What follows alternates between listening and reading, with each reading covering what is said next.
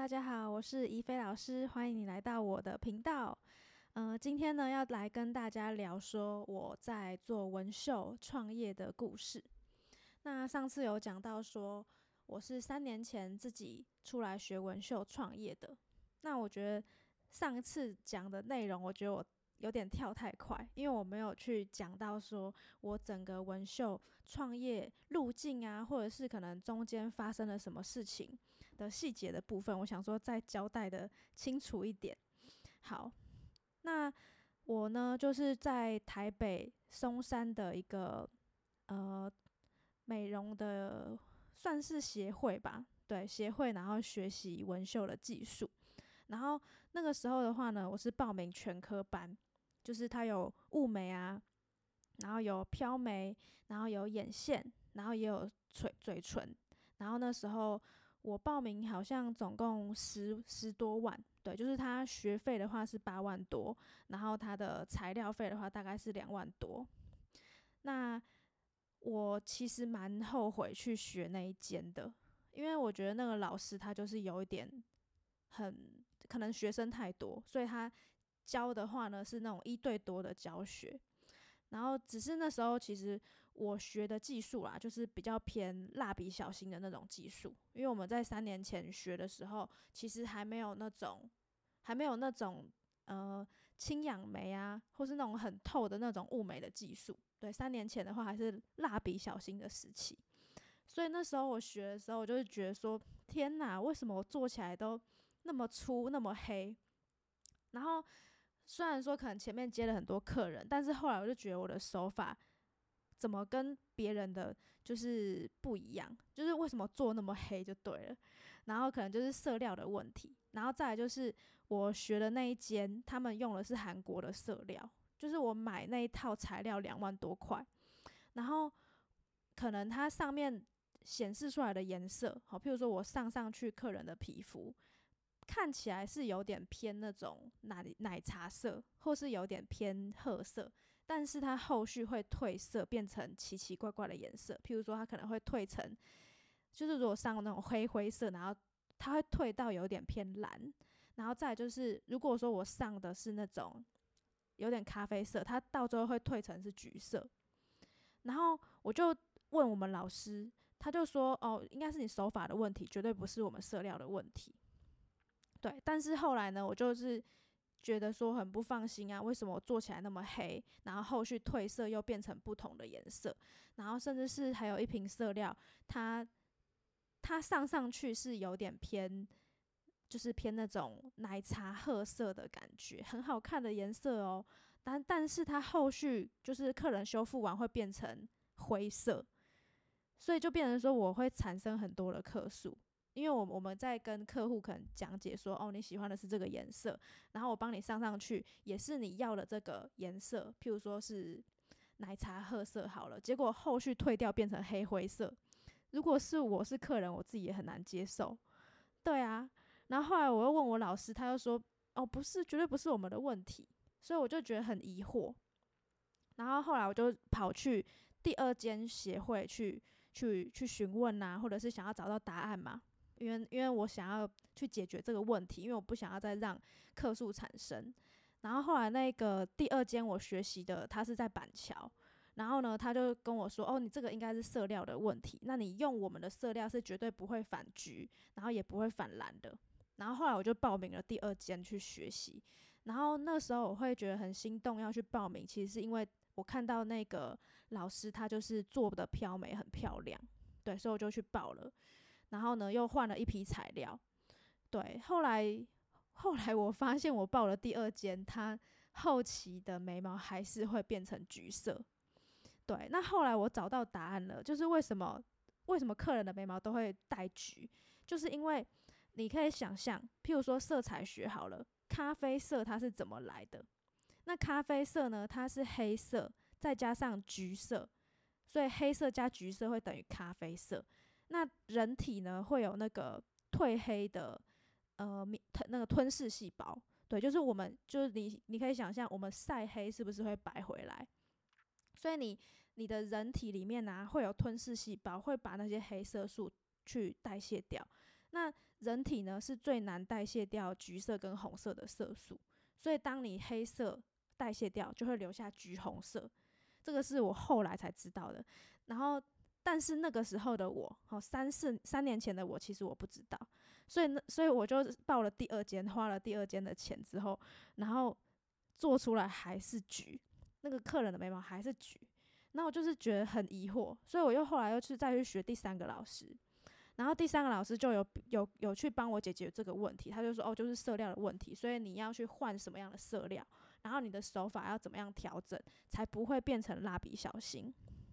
所以我这个纹绣创业之路，其实光是在学习这个过程就超级曲折的，因为前前后后换了应该有应该有四次材料吧。我这样子仔细的回想，我真的换超多次材料，因为每次换完，然后结果又还不是我要的结果。然后又又造成客诉，客人又就是变蜡笔小新，然后又客人变橘色眉毛，对，但是还好啦，我做出来的颜色或者做出来那个眉形，好形状是好看的。那颜色不好看的话，至少它可以用可能改色的方式啊，或者是把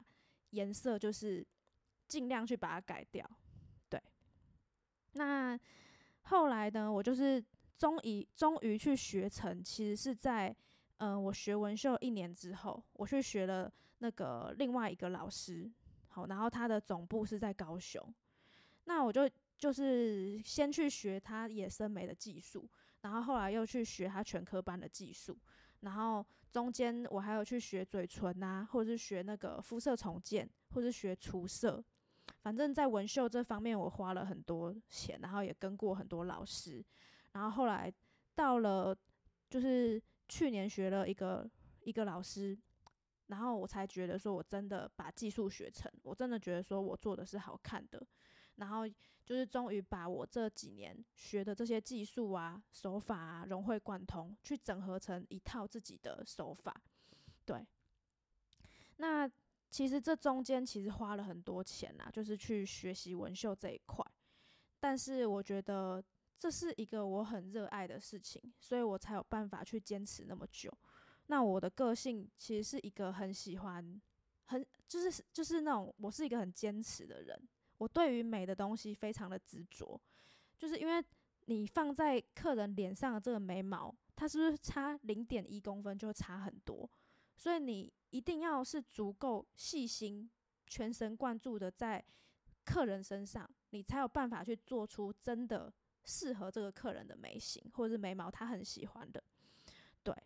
那我觉得会让我在这个纹绣之路获得成功，呃，原因是因为我中间有去其他的纹绣的店家上班。我记得那个时候就是已经快要破产了，然后因为我已经学那么多间，但是我还是没有客人。对，中间的我遇到的一个状况就是我自己是一个那个纹绣工作室的。呃，老板嘛，那我是自己一个人作业，所以代表说我要自己去网络经营，然后我还要产生客源，然后我又要实做客人，然后我还要订购材料，或者是我还要维护到客户的后续服务，所以其实这个中间呢，我觉得创业真的是很多细节要处理。那我就是有面临到说我前面的身边的朋友啊，或是以前的同事啊，我的自己的朋友圈的这些客户，我都服务完之后。但是后面我不会做网络行销，所以我就没有客人了。那后来呢，就是因为我缺钱嘛，所以我就去应征。然后我是本身住桃园，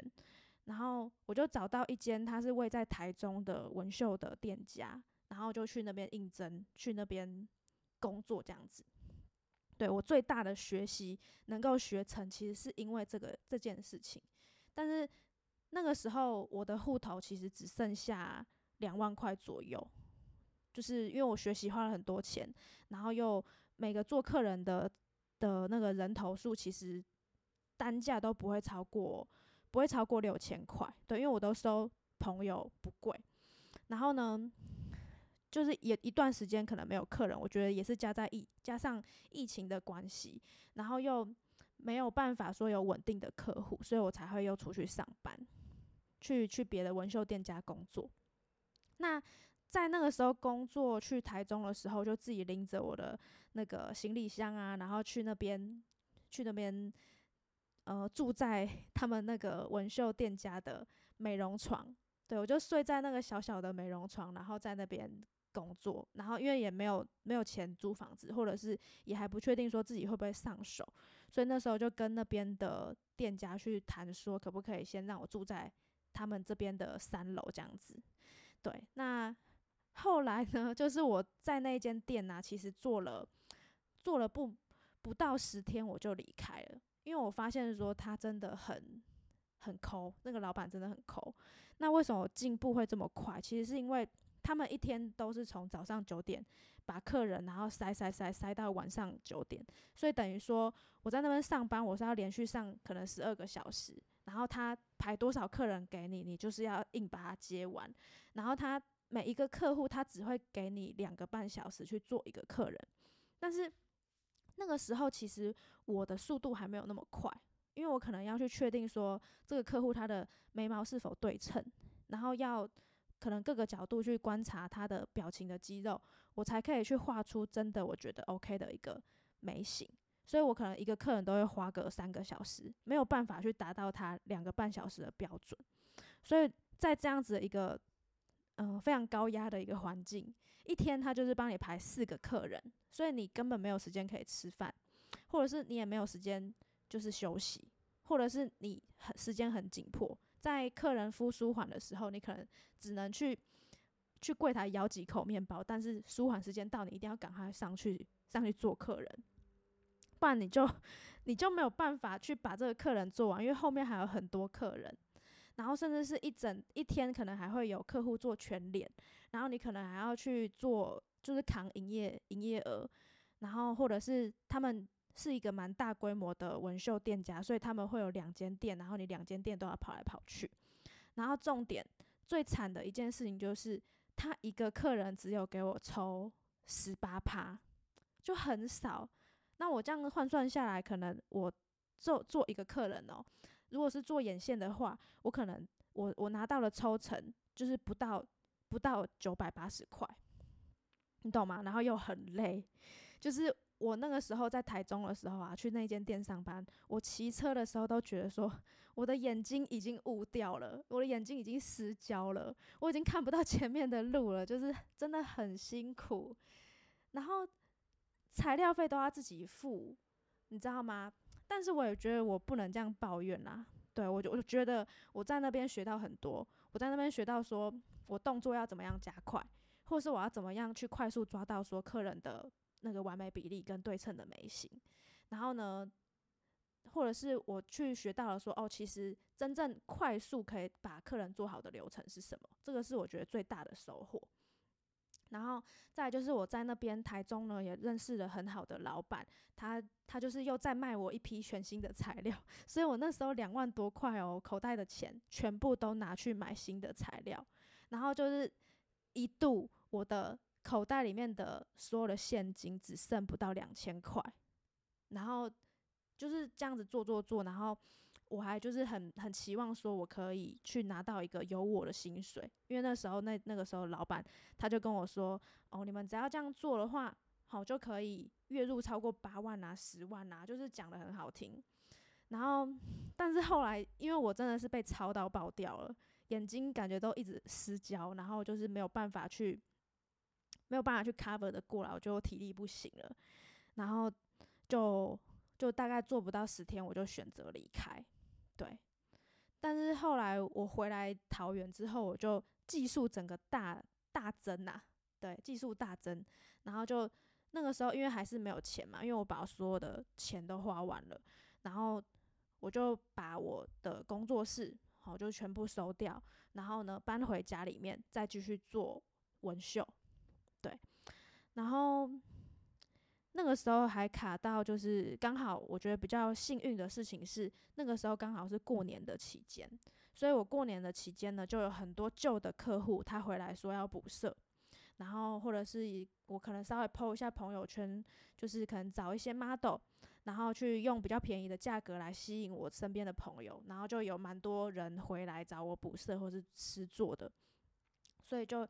在那个时候的过年还好是过年，因为过年是我们纹绣的旺季，所以我就有再赚到一些些的钱。然后后来就赚到一些些钱之后，我刚好就在网络上去看到有一个叫做某某网络行销公司，他在专门帮美业做代操，然后他们做的代操呢，就是还要经过他们的层层关卡跟审核，才可以去成为他们的合作商家这样子。那那个时候我就去私讯询问他们。想说想要赶快增加我的收入，那我又没有任何网络行销的经验，我又不会经营。对，那个时候我第一次创业，其实刚开始是这样子，非常辛苦的，把钱全部都花完，全部拿去学习，然后还就是就是把把所有的工作室收起来，然后搬回家，就是因为真的没有钱，没有客人，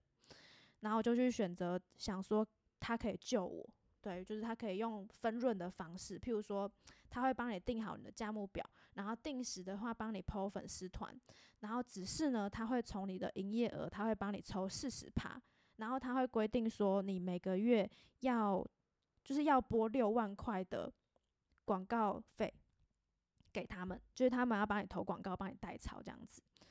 对，那后来呢，他就帮我代操了大概两个月左右。第一个月的话，我们其实营业额透过他的代操就来到了，大概来到了应该有十几万左右。然后，但是他因为要抽四十趴嘛，所以其实我就只有赚六万。然后呢，可能还要负担一些材料费等等。然后第一个月的状况就非常好，然后我们就在 Google Map 啊，或者是 FB 留下了非常多的好评跟按赞数。然后第二个月的时候，大概来客量就来到了四十几个。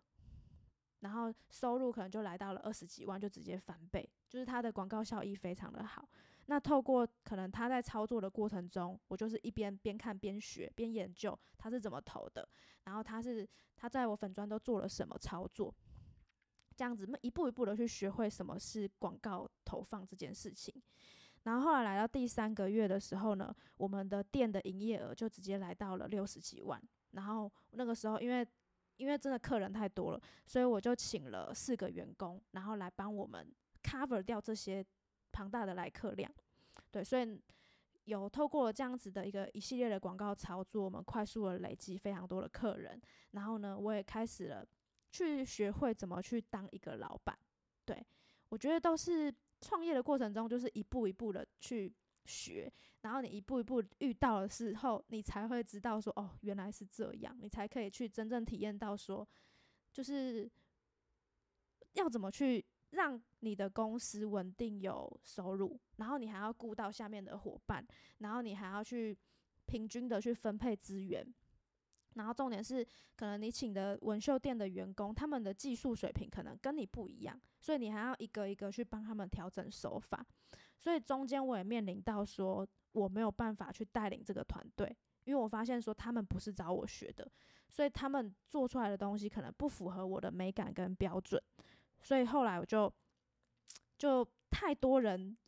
太多客人都被做坏掉，就是我请到了这些纹绣师，可能四个人嘛，其中只有一个可以技术可以，可是其他三个都不行。那那三个的状况就是做出了眉毛。做出来的眉毛，要么就是一粗一细，不然就是一长一短。后来我就领悟到了一个道理，就是为什么这些纹绣师要出去找工作，或是要去投靠其他纹绣店家，就是第一个也是一样嘛，没有客人，然后再来就是技术不够好，所以他才不会稳定收入。其实就很像过去式的我啦。那后来呢，为了要处理我的这一批员工所做出来的客人，然后去。去把客数处理好这件事情，我就 又再花了一笔钱去学习怎么做除色，因为他这些员工他做出来的眉毛就是一粗一细嘛，或是一长一短，或者是就客数就是觉得眉毛不好看，所以我就要帮这些客户免费的把颜色除掉，然后再免费帮他们重新做眉毛。我真的觉得那一个时期我真的超级崩溃的，超级崩溃，从来没有这么崩溃过。然后每天都做噩梦，每天都在想说：天哪，拜托，不要再有客诉了，你知道吗？我不知道你能不能懂我的心情，但是创业就是这个样子，就是就是一个要怎么讲，可能不是适用于每个创业，但是你在当老板的过程中，你一定会遇到大大小小的事情。对，那这个是我自己真实的经历，然后就是把我的心声去告诉你。后来，后来就是你只能去去面对，你就是老板，你就是要去把这些客客人处理好，因为你其实你知道我们做纹绣有点有点就是走绿走走在那种危险的边缘，因为你今天只要把客人做坏，然后他不满意，他其实是可以去告你，然后说你就是帮他毁容，你懂吗？那还好，那个时候我就是没有去遇到这件事情，没有人来告我，没有人来告我说告我们的员工说把他的那个东眉毛做坏或怎样，真的非常的庆幸。但是不管你可能不喜欢，其实我们都会负责到底。对，希望不要有人来投诉我，我真的是清白的，好吗？好，那后来呢，又遇到了就是。疫情，对，疫情就是排山倒海而来，然后就是我们好不容易可能稳定了每个月的营收啊，然后 cover 掉这些客人之后啊，或者是已经开始学会怎么做广告投放，然后持续的有在做 Po 文，然后又遇到了疫情，所以我们的呃收入营收其实整个降到冰点，所以我就让就就没有办法再请员工来了，因为如果我请员工的话，其实我的支出非常大，对，然后可能又有店租啊这些压力，所以后来又变成我一个人在做。然后中间的话，其实我请过非常多品牌代操的公司，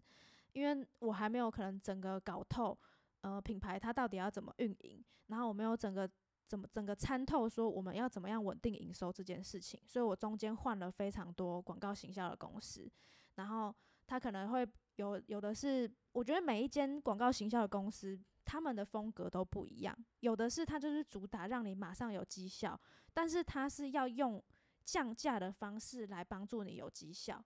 但这个就不是我喜欢的，因为我不喜欢去做一个好像我们是菜市场价格的路线，你懂吗？就是，所以我觉得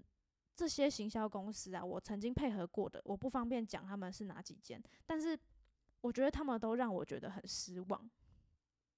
就是我花了这个钱去请你帮我做行销，然后请你帮我做投放，或者请你帮我做图片，但是都是会容易本来讲好的一个内容，可能我们有签合约，然后我们就是讲好说，哦，你一个月要产出多少图片，然后结果他产出的图图片都超级丑，就是我根本就不敢剖，或者是他帮我做了这个方案。然后又没有办法达到我要的效果，或者是有些他就是硬要我砍价，然后再去用高额的广告费吸引你的客户进来，然后才可以达到效果，但是又很累，所以我真的试过了一百种方法，你知道吗？后来后来就终于去找到一个比较好的方法，然后我自己呢就是受不了了，我真的不想再去找一间洗下公司，然后又让我觉得很失望的，所以我就自己去学了。怎么去做图片啊？怎么去把照片拍好啊？然后去怎么做网络行销啊？或者怎么做好一个品牌？所以我的品牌就是纹绣的，其实中间有换过名字，因为本来的名字它本来的格局太小，然后后来我就把它换成一个格局比较大的名字，然后就是整个重新砍掉重练。那透过这样砍掉重练之后呢，就比较有起来，然后那个营收的效果也变得比较好，对。但是后来因为疫情的关系，就没有办法再继续做纹绣。就有一个时期是所有的实体店家都没有生意，因为大家都不敢出门的那个时期。然后呢，我才又转型去做那个电商跟身心灵，就是卖水晶啊、卖喷雾这些的。好，那目前其实我们的纹绣品牌已经做到了，是我们主打的话就是走。我们是飘眉专门最厉害的，然后呢，我们走的是自然系的，然后我们走的是呃女皇和女神风格的路线，然后我们希望说可以帮助帮助我们的客户不用化妆也可以变得美丽，所以我们是走自然路线，大家也可以去我们的 Google Map 可以搜寻得到。好，那。我们在呃 Google Map 上面其实累积了两百多个好评，然后在 FB 上面也累积了一百多个好评，而且都是五颗星的。所以如果说可能你现阶段啊，如果如果你有这个缘分可以听到我的 podcast，你可能针对美业怎么经营，或者是你可能针对你目前可能在创业的路上有一些有些甘苦谈，你都可以跟我分享。好，那今天的分享有点长，以上呢就是我文秀创业甘苦谈的一个故事。好，那非常感谢你的收听。下一集的话呢，我再来分享我其他创业的一个真实故事哦。那我们下一集见啦，拜拜。